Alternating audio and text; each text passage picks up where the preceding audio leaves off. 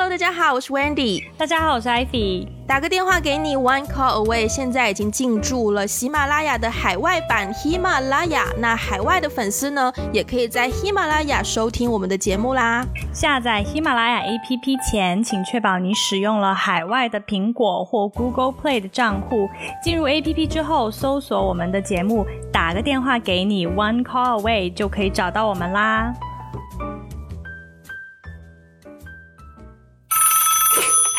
喂，Hello，Hi Wendy，隔离的怎么样？我最近我最近每天就是。讲电话的时间只有接电话，然后前台跟我说：“喂，小姐啊，你外卖已经到咗门口了，你可以开门出来攞。”或者就是就是翻译成中文，就是前台告诉我说：“小姐，你的外卖已经放在你房间门口，可以开门出来拿了。”要除了这一通电话，我就只能会一个好啊唔该，或者呢就是喂唔该，可唔可以攞两支水过来我间房啊？或者是喂唔该，可唔可以攞啲超级？全部都是跟前台的对话就对了，这是你全部的人际交往。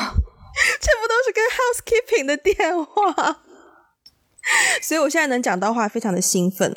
嗯。嗯嗯，而且而且今天今天不止我一个人，今天就更别说今天还多了一个 人。对，Hello，温迪好，你好，见到你了，大哥，请受小弟一拜，大哥。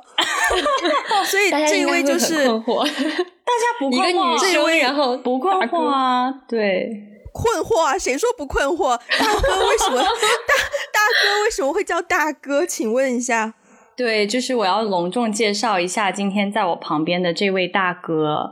呃，他是我的研究生同学，对我们是一起一起一起念研究生，而且我们原来在纽约的时候也做过半有半年嘛，嗯，的室友。对，然后呢，就是你你介意我告诉大家我为什么我们为什么叫你大哥吗？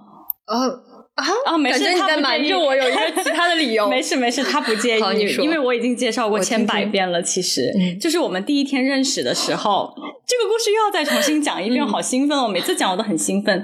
就是我们第一天认识的时候呢，我跟一个同学吃完饭，然后在回学校的路上呢，就看到大哥在搬家，然后我们就很敏锐的捕捉到了，哎，这不是即将要跟我们成为的同学吗？于是我跟那位同学就很热心的上。上去帮忙，就说：“哎，这位同学需不需要帮忙啊？怎么怎么样？”然后当时大哥是穿了一条，呃，穿了穿了一条裙子。然后一双球鞋，是睡裙，对，穿了一双，对，穿了穿了一个睡裙，然后穿了一双球鞋，他自己拿了一个很大很大的箱子，然后我跟那个同学就很很很热心，想要去帮忙。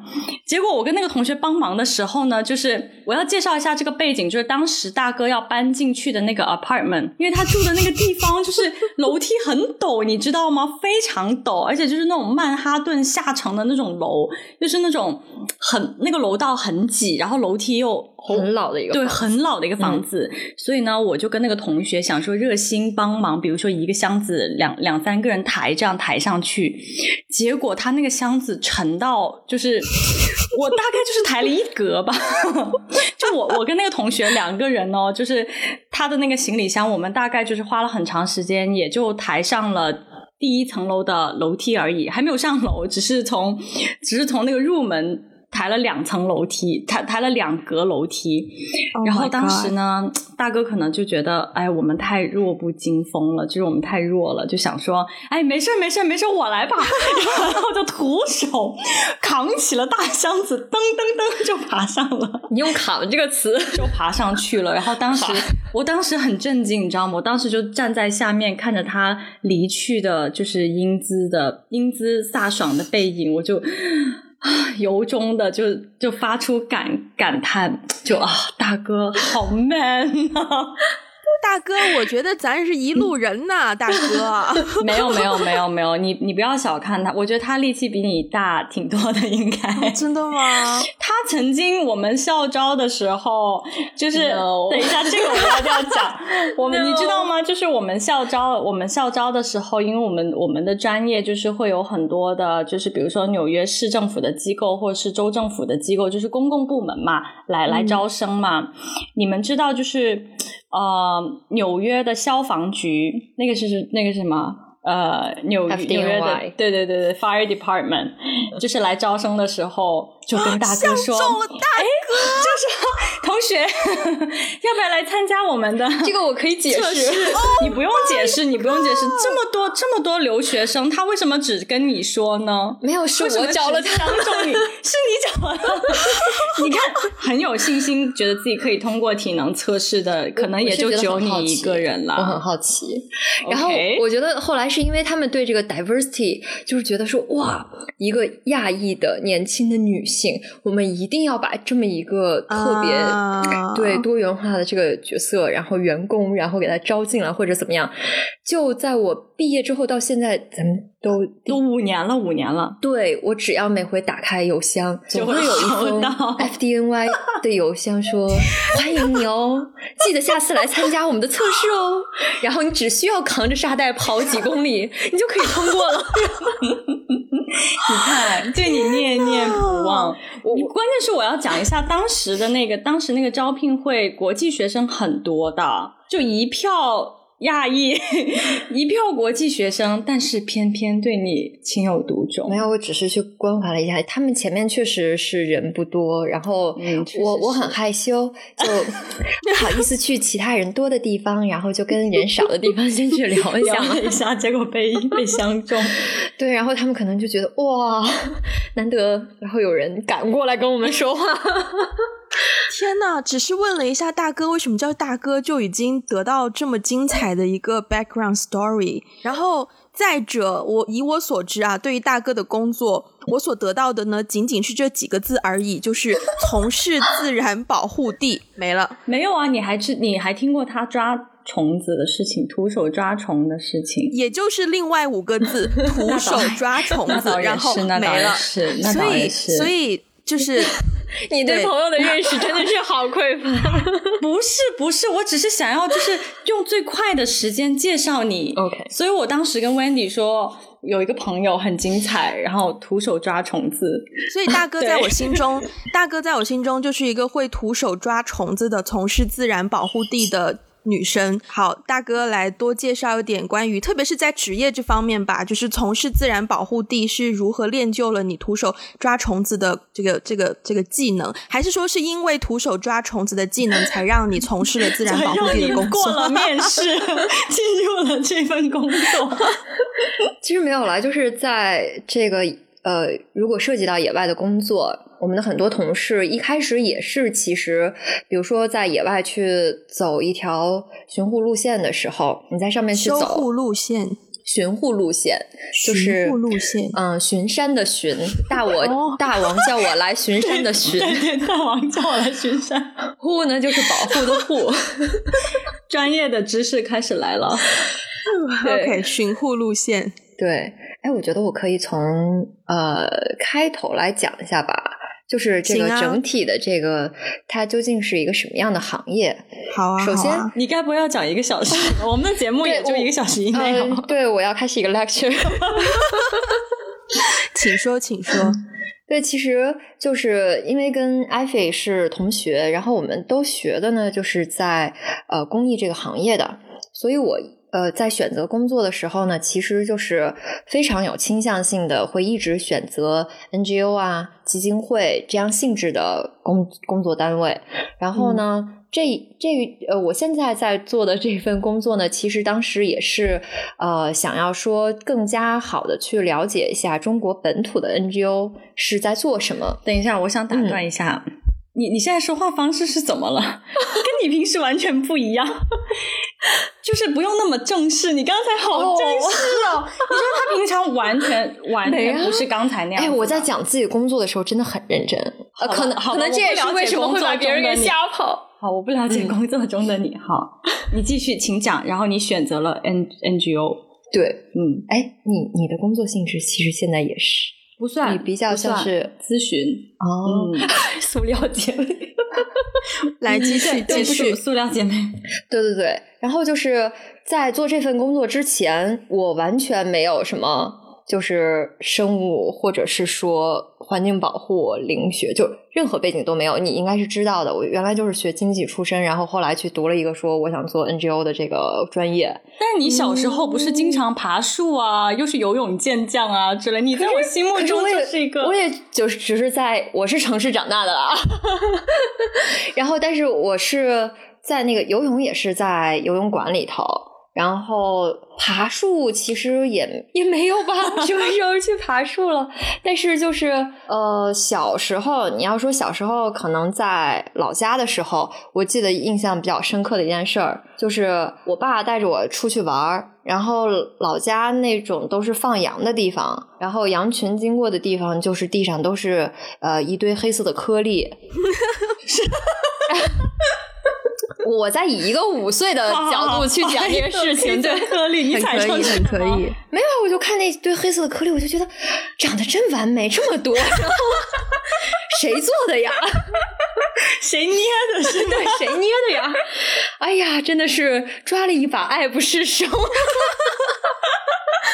然后我爸也并没有拦下我，我记得就 是如获至宝的把它塞到了兜里，然后就觉得还要回去给 各种人要看一下炫耀。对，就是这件事情，就是嗯，让我觉得反正我们家人可能也不是特别，就是说遇到。嗯，户外的一些东西，他就会跟你递反馈是脏，把它扔掉，然后这种的。所以说，我就见什么也碰什么。虽然说是可能我跟你一样都是在城市长大的，呃，当然了，您是大城市，真真想把你拍死的这句话，就是。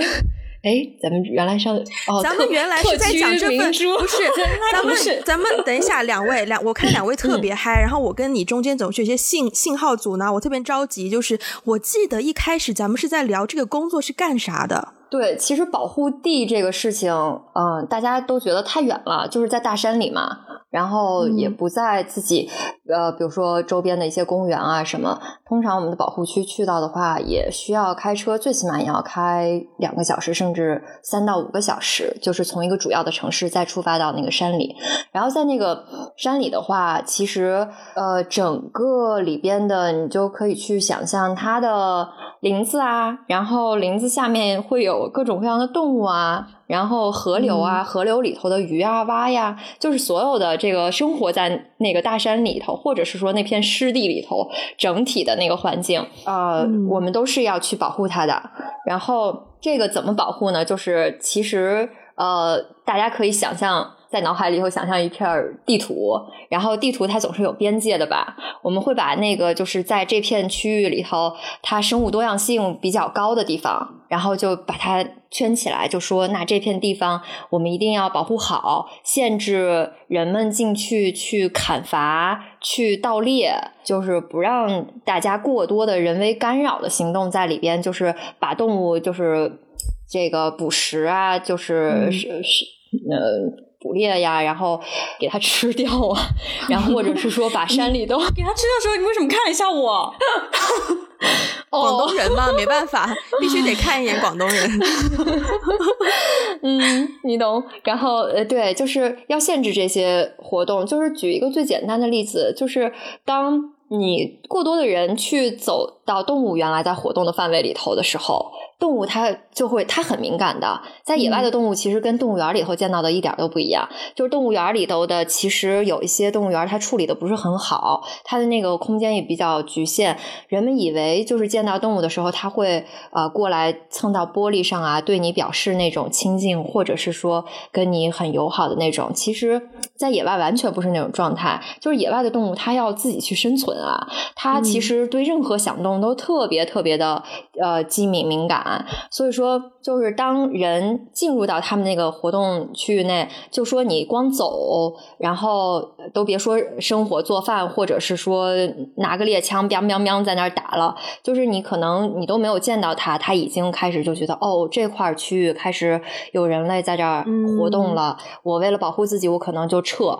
当最后人类的活动越来越大，把他们的那块儿，就是大家想再想那块地图，就是把他们都挤的挤到一个角落里头，或者是说挤到他们压根儿不能去好好的去繁衍种群的地方了，那这个问题就开始大了，他们就可能会。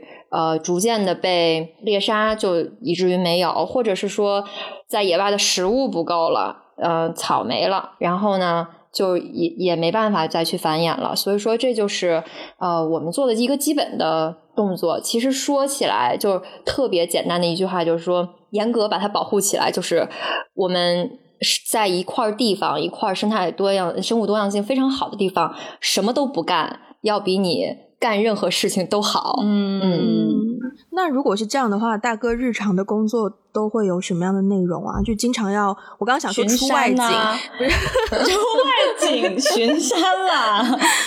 嗯，就是要去不同的地方是吗？对我们这个工作还真是从这一点上来说挺幸福的，就是有很多去野外的，去到就是刚才说的那些，你可能就是。嗯，都不会想象到，在一个城市再开到几个小时的地方，它还有一片大山，在那儿会有一个村子，然后依托于那个大山在呃生活，然后大山里面又有那么多的动物在依托于那个生态系统在生活，所以说我们的这个工作会有很多都是在野外。就拿这个保护这个事情来说，我们刚才不是说，其实限制人类的活动，其实是限制了那些干扰性的活动。就比如说，我是就是呃，有一些传统的生活方式哈，旁边的居民可能是是说，我从我爷爷开始我就进山去打猎去了，然后呢，他们就习惯去打猎呀、挖药啊、采个果子啊什么的，就是也没有意识到这种嗯行动在慢慢的其实已已经在影响到这个生态系统了。后来呢，就是现在其实市场上有很多游客。他们出于猎奇也好，或者是说就是自己馋，就觉得哎，我这辈子还不吃个野味儿什么的，就就这种心态吧。就是呃，外边的这个游客，或者是说外边的这个市场，刺激到这个小村子了，然后小村子就里面的这个村民呢，就可能觉得 OK，那我可可能就是为了这几百几千块钱，我就去打猎了。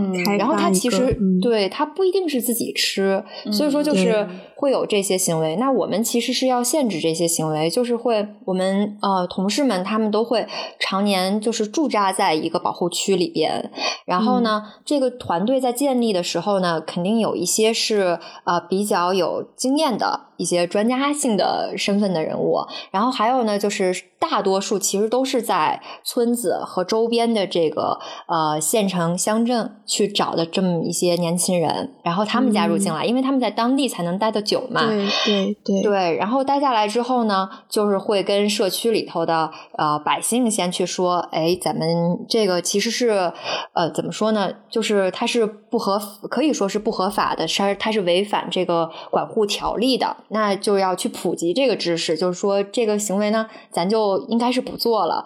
那另外一方面呢，就是这个队伍里边的所有这些年轻人，就是。我们最前线、最一线的，也是就是自然保护最仰赖的一群人，就是当地的刚才我们说的这个巡护员，巡护他们巡护的身份。但是他他的工作很刺激，就是他自从做了这个工作以后，就有的时候他比如说会在群里面，就是你知道群里面这么不害怕虫子的人，可能也就只有他一个吧。然后他就会在群里面就是就是啊节日快乐，然后发一堆虫子的照片，是虫子的特写。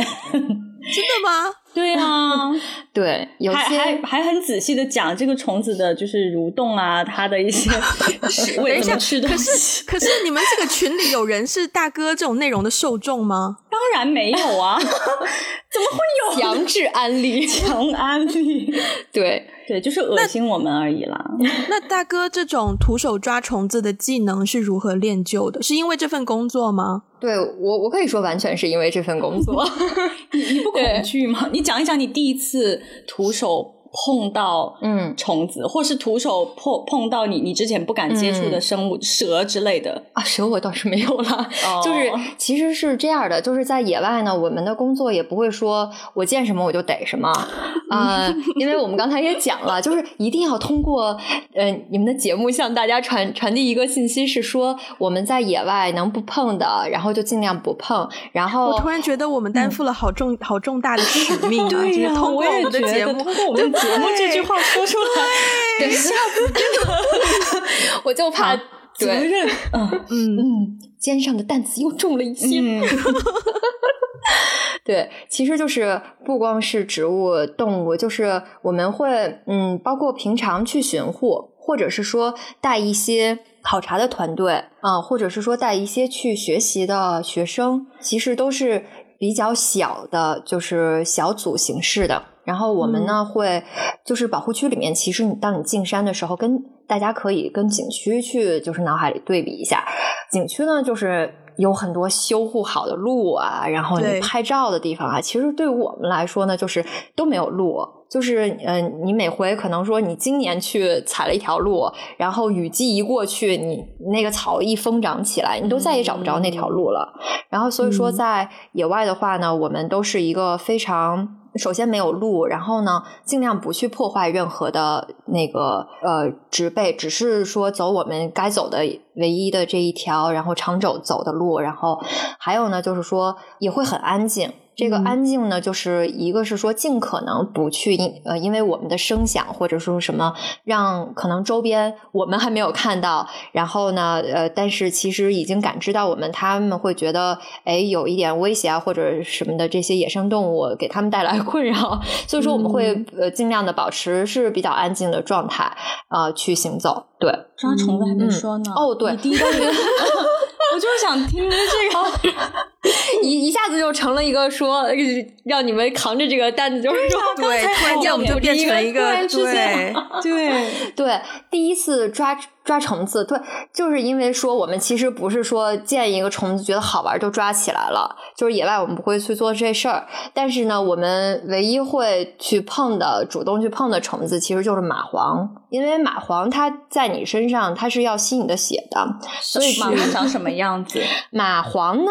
哎，我 听说长得变一个声调是什么我我听说，我听说嗯蚂蟥就是没有壳的蜗牛的样子。哦，这个倒是啊还对，是是比较相像啦。然后是黑色的吗？呃还，是棕褐色、深哦深褐色的，对，然后是长长的、细细的一条。当它吸饱你的血的时候呢，就会变成一个圆鼓鼓的，鼓鼓的嗯呃那样的状态。那你会突然，你要是抓到一个圆鼓鼓的蚂蟥，你就，哇，吸了我这么多血，对，然后呃，所以说唯一会抓的这个虫子，也就是掉在你身上的这些，呃，会比鸟比就是咬你的，然后吸你血的这些虫子。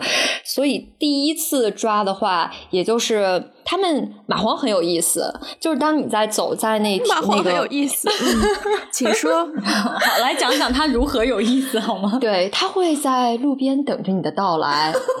它通常探探知到你来的时候呢，就是是通过震动的，哦呃，大部分是通过震动，好还有先进哦。对，就是你你踩踩在地上，然后带动的那个叶片，它一般就是在那个潮湿的那个叶片，然后在那儿等着。然后当它觉得叶片在震动，还能感觉到你的热量的时候，然后它就下来它就一个一个，就是像一个。拱拱门一样，然后冰，然后嗯这样一一一弹一弹的，然后弹到你身上，对，然后就会用它那个探头一样的那个嘴，然后就会去左左右的寻找你。哦然后当你真的经过的时候，啪一下就吸到了你的这个衣服上，或者是说直接吸到皮肤上。嗯，哦然后它就会这么去探知你。那人不在的时候，它嗯吃什么呢？它也会去嗯去去到其他动物身上吧。哦，总之总之嗯吃血就对了。对对对，会吸血。嗯，OK，我现在觉得我身上哪个部位痒痒都会 就是下意识。当然，酒店里面不可能有蚂蟥了。对，不可能。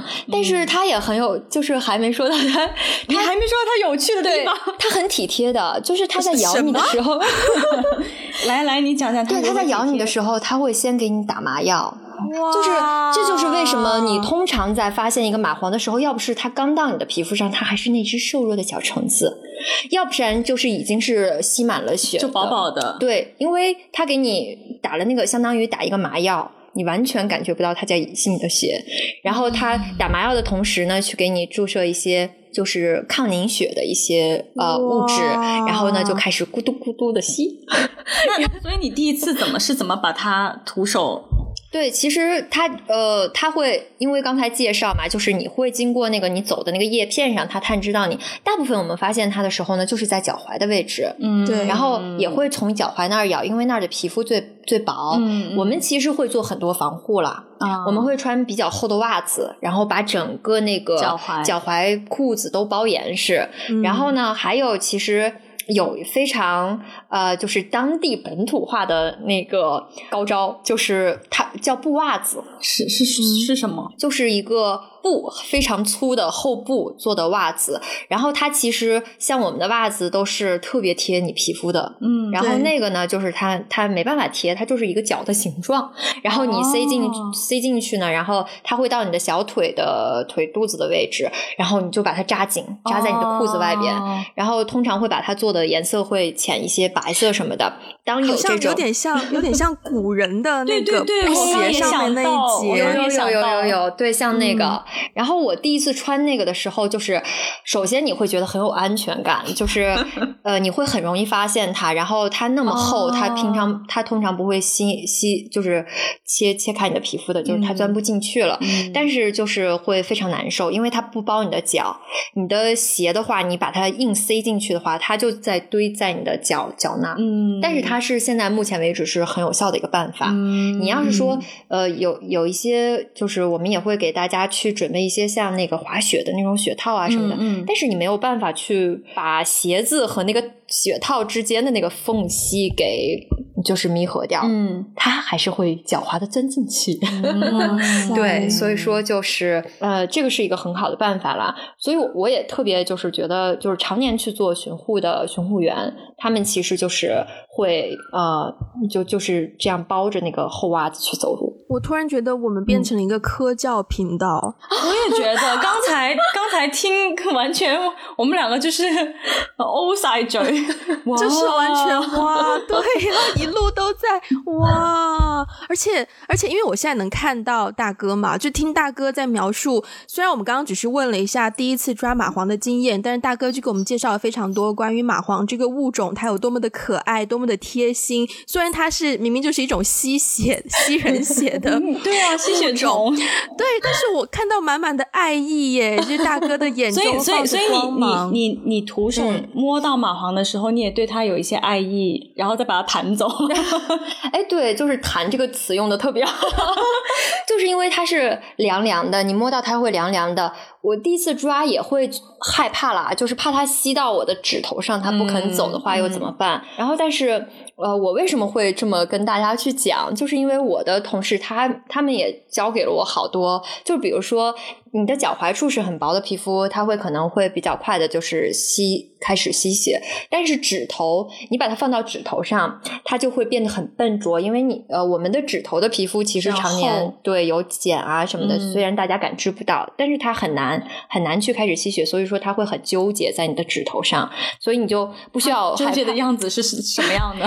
哎，无法下口，就是啊，好热，仿佛雪就在这里，但是我没办法吃到它，着急呀、对，然后所以说你就会比较嗯，就是淡定的对，然后把它就是直接揪下来，然后嘟嘟嘟，像 像捏鼻涕一样、等一下，然后我我盘走我不捏鼻涕，我不知道捏鼻涕的技巧是什么。那除了蚂蟥之外，日常的虫子，所以大哥是什么虫子都不怕咯？蟑螂啊，飞蛾啊，哦，其实我对蟑螂还是会介意，还是会介意是吧，吗还？是一个正常对对对人嘛。哎呦喂，我刚想说，厨房里有几只，有个小盒子，好，那 已经是有害怕的，聊不下去感觉。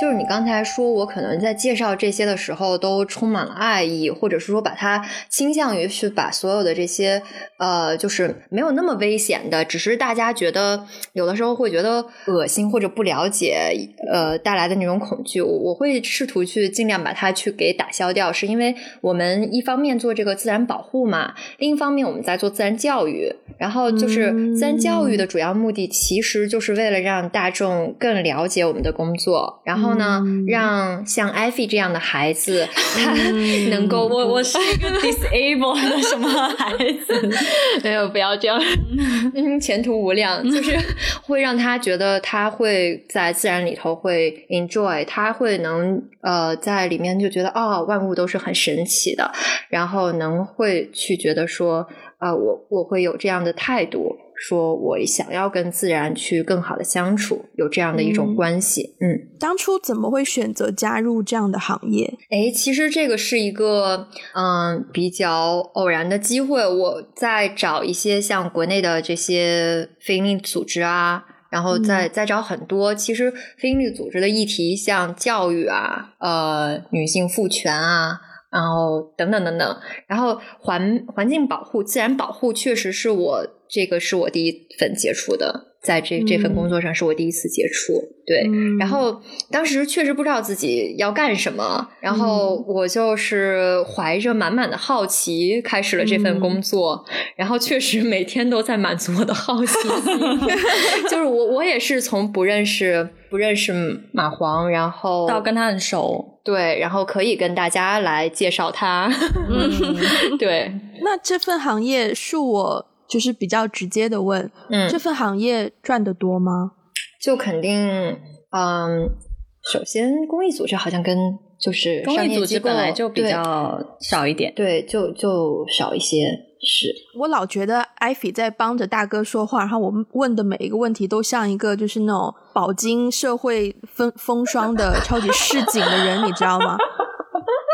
嗯，那好，既然是一份就是赚的钱就是比较一般的工作，当初就是选择这份工作之后，呃，可能长辈啊或者是身边的人会不会对你的选择有一些什么样的看法？我觉得我这些问题问的很套路，但是我觉得还是要问，因为 就是我我我的我的利益是在说，可能会有一些呃在考虑选择一些比较不寻常的工作的听众，但是他们可能在下决心，或者是呃可能刚踏入这个行业之后，已经得到了一些与他当初设想不太一样的反馈，所以嗯。嗯，想要知道一下，就大哥是不是有经历过类似的这种情况？就是我其实还好，就是我爸我妈对我做事情都是比较放权或者是说放养的一个状态，然后我只要决定了就好。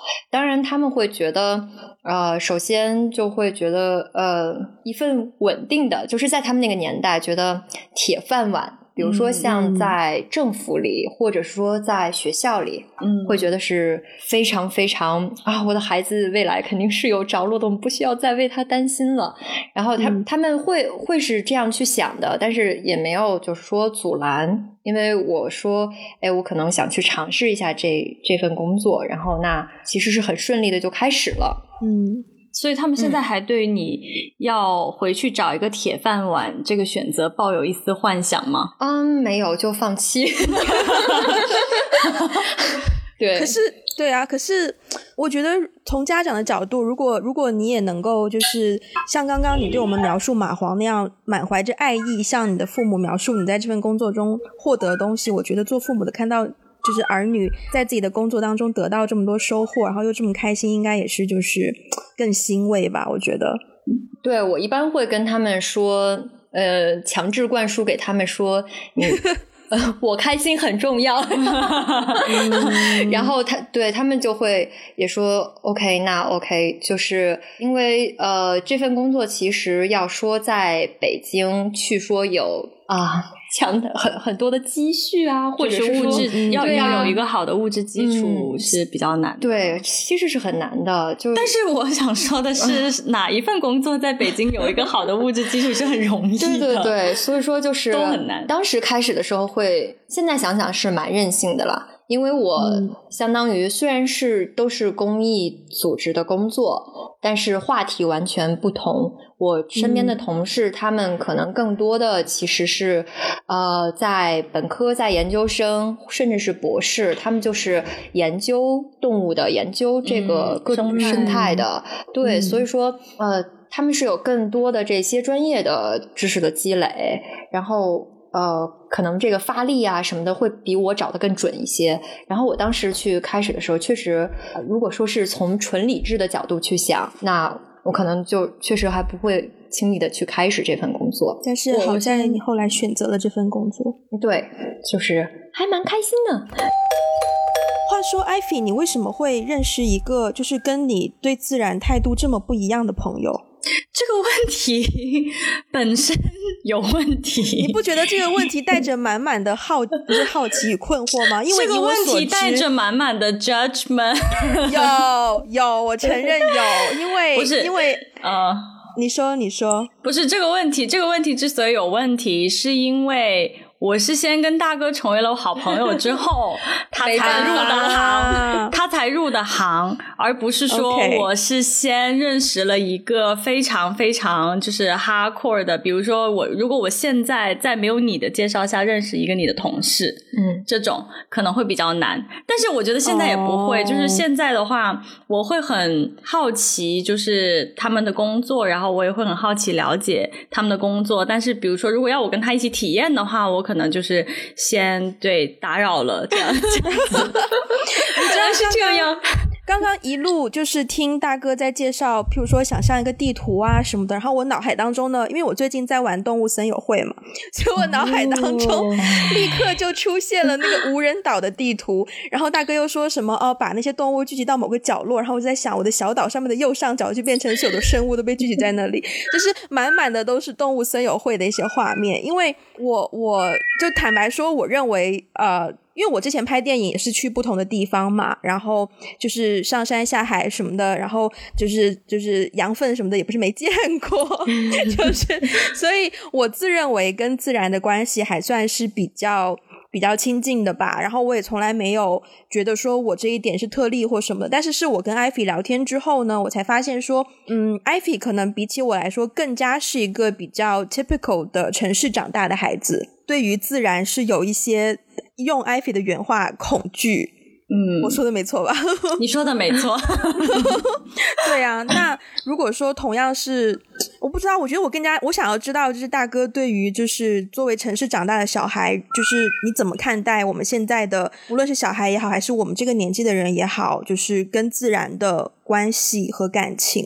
嗯，哎，所以你你有恐惧吗？刚开始做这份工作，要接触到很多你以前没有接触过的小生物啊之类的，没有啊，我是蛮兴奋的一个状态。所以你完全不会有恐惧。其实我是对呃未知的东西普遍都会很兴奋，嗯然后我就会觉得、哦，又能去一个新的地方，然后去可能会嗯有一些不一样的发现。我还蛮想了解，就是你的那个恐惧，就是来自哪里？对，或者可以描述一下吗？就是就比比如说，比如说，呃，海。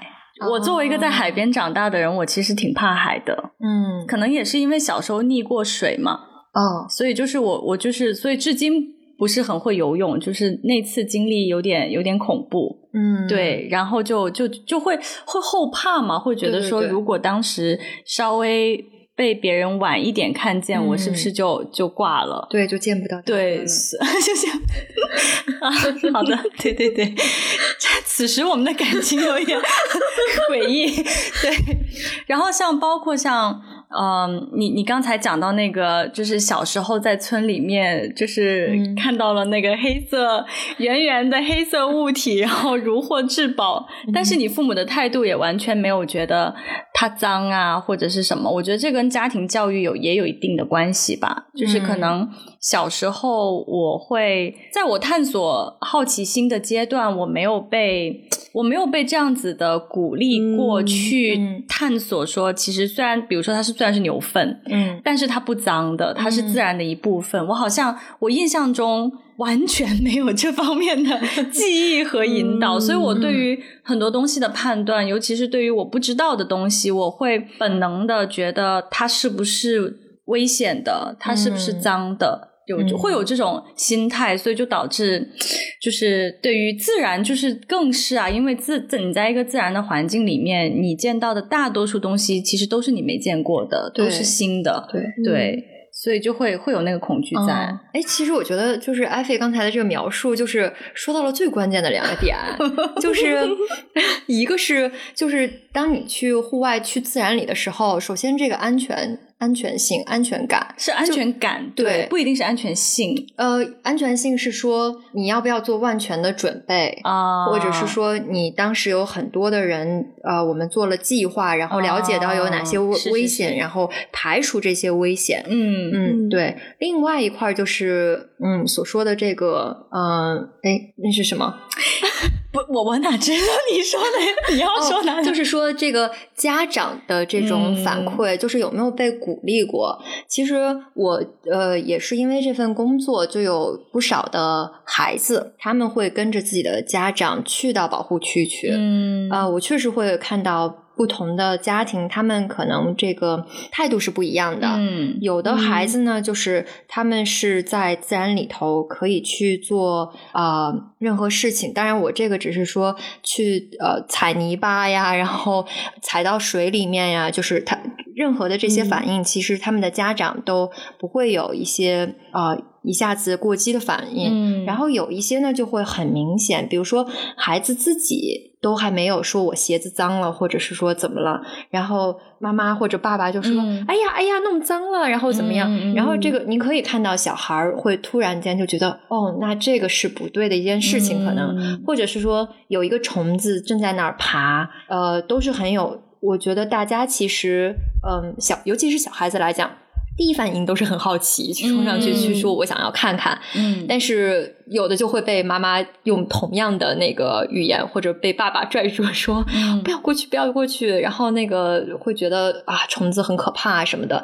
他们就会又会有一个反馈，就说“哦，原来这个我就好保持距离就好了”。对，这个确实是有过观有观察到是这样。嗯嗯，我不知道会不会在大哥的工作当中有接触到就比较多的人。对于自然的一些嗯反应是什么样？就是我会觉得，其实现在在城市里面，很多人还是宣扬，就是还是渴望自然的。你比如说，常常你买楼，你都去去去酒店，你要你也要看是个海景房还是什么市景房。然后你买个楼，你也追求说什么啊？后面就有什么天然氧吧，什么什么，就是围绕着山河湖海什么的。就我感觉，城市人还是在追求要。亲近自然的，但是但是好像又像，我觉得我我我认为说，艾菲就是像艾菲这样对于自然有一些恐惧的人，绝对不是少数。嗯嗯。不过我刚我觉得你刚刚讲到的那个大部分城市人对于自然有一种想要亲近自然的感觉，其实我觉得是一种消费主义。耶，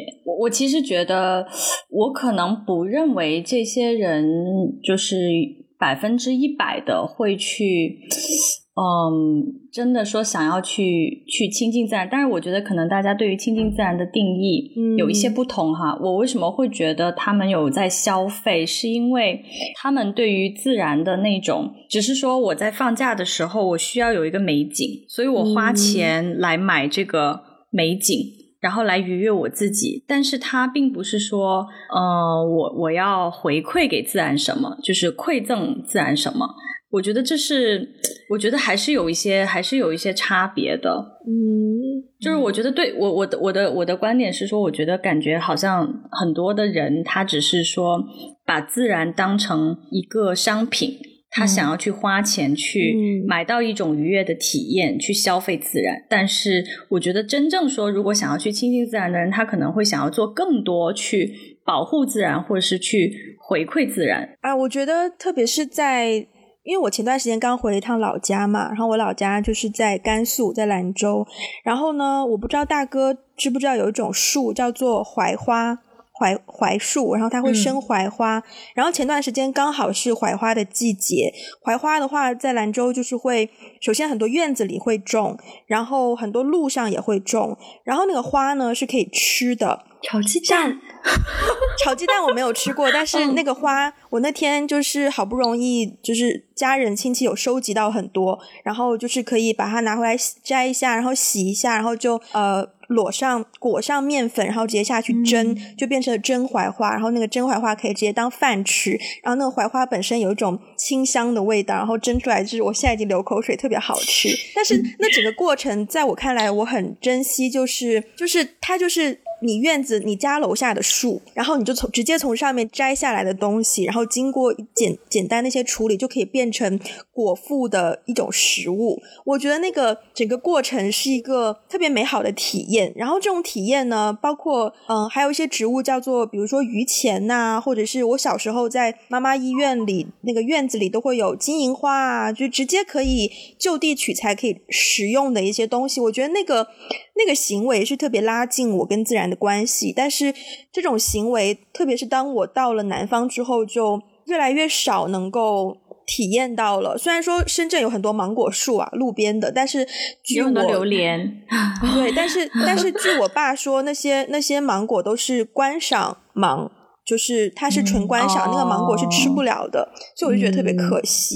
嗯，这也是我就觉得，嗯，城市它在。设计的时候，它可能就已经没有那种在小时候可能是一个呃群居一个聚落，然后是一个社区那种概念了。就是在社区里，大家可能还会你家种个果树，我家种个呃梨树，种些菜，然后大家会有这种分享。然后城市它还是要讲求效率，讲求节奏，就是它怎么好清理这个街道。包括可能不会选择一些落叶特别多的树，或者是说，如果真的结了那么多芒果掉下来，路面脏了怎么办什么的？对，还是确实是这样。如果如果我觉得也差不多是最后一个问题吧。这个问题，艾菲应该知道我的答案，我也应该知道艾菲的答案，但是我想知道大哥的答案。就是如果我也有一个问题哦，你要留给我留一个问题。好，我给你留一个问题，我先把我的问题问了吧。好，就是给你们选的话，城市和农村，你选择住在哪里？好，这个问题我们已经沟通过了，你你你来直接回答吧。我觉得在呃，在目前的这个年龄段，我还是会选择城市的。就是，嗯，我还是会需要去接触更多的人，更多的一些外界的一些信息啊。对，可能还是没有办法那么近就进到一个村子里开始过一种自给自足啊那样的生活。对，但是我会比较说，嗯，会觉得。往远了去看的话，我觉得那是一种不错的生活方式。所以你向往的，就是对于对我农村的生活，嗯，是我会觉得是有一个小院子啊，然后里边去真的每天自己可以吃到自己种的一些。你有看李子柒的啊？对，就 就他就自己有个院子，对。他简直是有一块地，它有整座山，我真的很吃的做的都是用自己种的东西。是，对对，艾菲就肯定选城市嘛，Wendy 应该是会选农村吧。我恨不得现在就，你知道我最近在找，就是因为香港大家都知道房价很贵嘛。对。然后呢，其实我之前有一些朋友，他们是住在离岛。就是比如说南丫岛，或者是就是什么什么岛的那种长洲岛的岛上，然后岛上一个是房子比较便宜，另一个是就是比较远离特别都市的气氛。我之前特别想，包括我昨天在看，我也很想要直接住到一个岛上，但是唯一我担心的就是有时候可能拍戏的时候，他让你 call time，就是通告时间是早上两点，可是你的船 晚上十点就没了 唯一对回不去，唯一担心的就是这个问题而。而已，对，好，所以艾菲，你刚刚你刚刚想要问什么问题？我刚刚想要问的问题是，就是针对大哥啦，就比如说针对我这种有有有这种病的人，就自然恐惧症，对对对，有什么好的建议？因为我自己其实我我我是一直对于自然这个话题，应该说是。其实应该算是你入行了以后吧，嗯，然后慢慢就是才开始从你的工作当中了解到，咦，怎么这么有趣？怎么还有这样的工作？然后，而且就是我我们我们的圈子，其实自然保护是一个也是非常的，就是很很主要的命题。我才开始去思考我自己跟自然的关系。嗯，其实我以前思考的很很少，就是接触的也很少，我也不觉得这个话题有多么的重要啊之类的。就是比如说。当我看到大家有一些人在保护什么全球变暖啊这种议题的时候，我觉得保护环境很重要，但我会觉得它跟我有点远，嗯，所以我不会那么的，就是感同身受，就是说我们的地球真的在变暖啊之类的，嗯。然后我我是这几年才开始思考这个问题，以后觉得我我需要突破，就是我我我这个对于自然的恐惧也好，还是说我对于这个嗯，就是我的生活方式里面需要有一些突破。所以，对于我这种病的人 大哥有什么好的建议吗？首先啦，参加你们的 夏令营是吗？还还好，就是首先我觉得它倒不是一种呃说到病那么严重。其实，在谢谢你的认可哈，它是怎么说，在城市化进程中，它必然的一步，就是当你在生活。呃，你从小生活环境就是在城市里的时候，呃，就会是这么一种心态，或者是说就需要去突破一下。然后在呃七八十年代吧，就是大概在美国开始慢慢那个城市化进程加速之后，他们有一个学者提出了一个概念，就叫自然缺失症。嗯。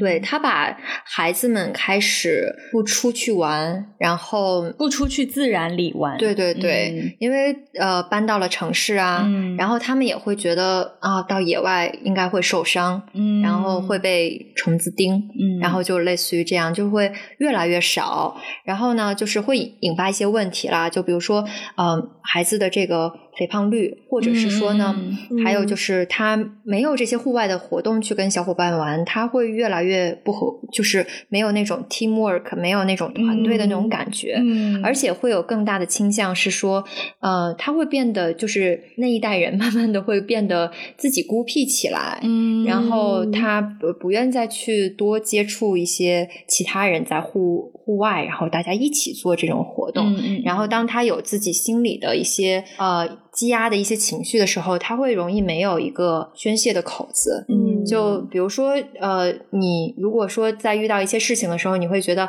啊，心情不爽，我去公园里头去走一圈儿，我去呼吸呼吸新鲜空气，可能就不会有那么大的压力在。但是。我们如果是说一直都是在一个呃这样的环境，就是城市环境生长起来的话，可能就会忘了这是一个选择。所以说，如果要解决这个问题呢，我觉得倒是呃，其实会。比较快的，就是我接触过的小朋友们，然后他们就是 有一些确实，当他们在第一二天在保护地的时候，都是那种尖叫着经过的，就是 见什么都要尖叫，然后 你要保护我这个小朋友哦，对，就会就会觉得这也不行，那也不行，碰了水不行，碰了泥不行，看到虫子也不行，呃，就几乎要希望你。可以帮他把所有的虫子都抓走的那种，但是你就会呃以一种说 OK，其实你只是不了解他，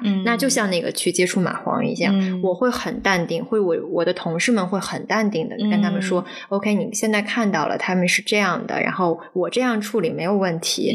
那当把这个去给他们，他们看到 OK 是有人是可以这么做的，他们在接下来的几天。那衣服脏了就是脏了，遇到虫子你没有办法。然后你你你你可以不去说，我们我们坚决不会说是拿着一个虫子专门去吓孩子，或者是说就让他接受，说你看他多好看，就这样是反而是可能会让他觉得更恐惧，就觉得我我为什么要被我不能接受的东西惩罚的那种感觉。对，就是他会，但是你给他一点时间，有一个五天到七天的时间，他会自然而然的。就会觉得接受，OK，它是一个自然的，就是我每天碰到这个虫子，它七天了都没叮我，我想 可能是我想错了，它没有那么可怕，对，就就会有很大的转变，就有一只了，哦，有一只蜘蛛，什么？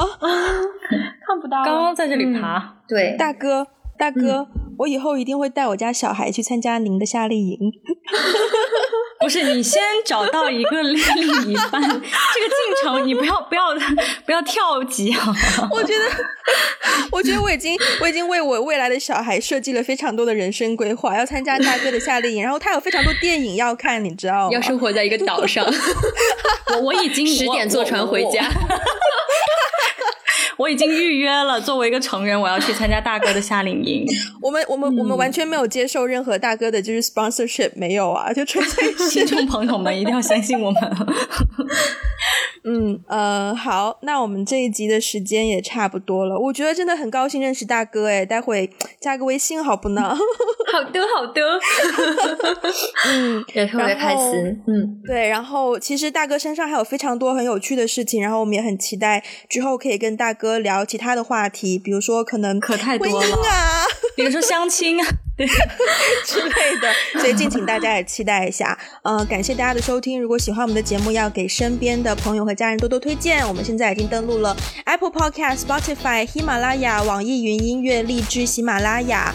等等的各大 podcast 平台。另外呢，最近我们也开通了一个是 Patreon 的这个网站和一个叫做爱发电的网站，就是等于是开通了我们另外一个方便大家打方便大家打赏的平台。所以如果希望给予我们更多支持的话呢，可以登录这两个网站，链接呢我们都会放在我们的微博、还有我们的 Instagram 以及我们的 YouTube 上面。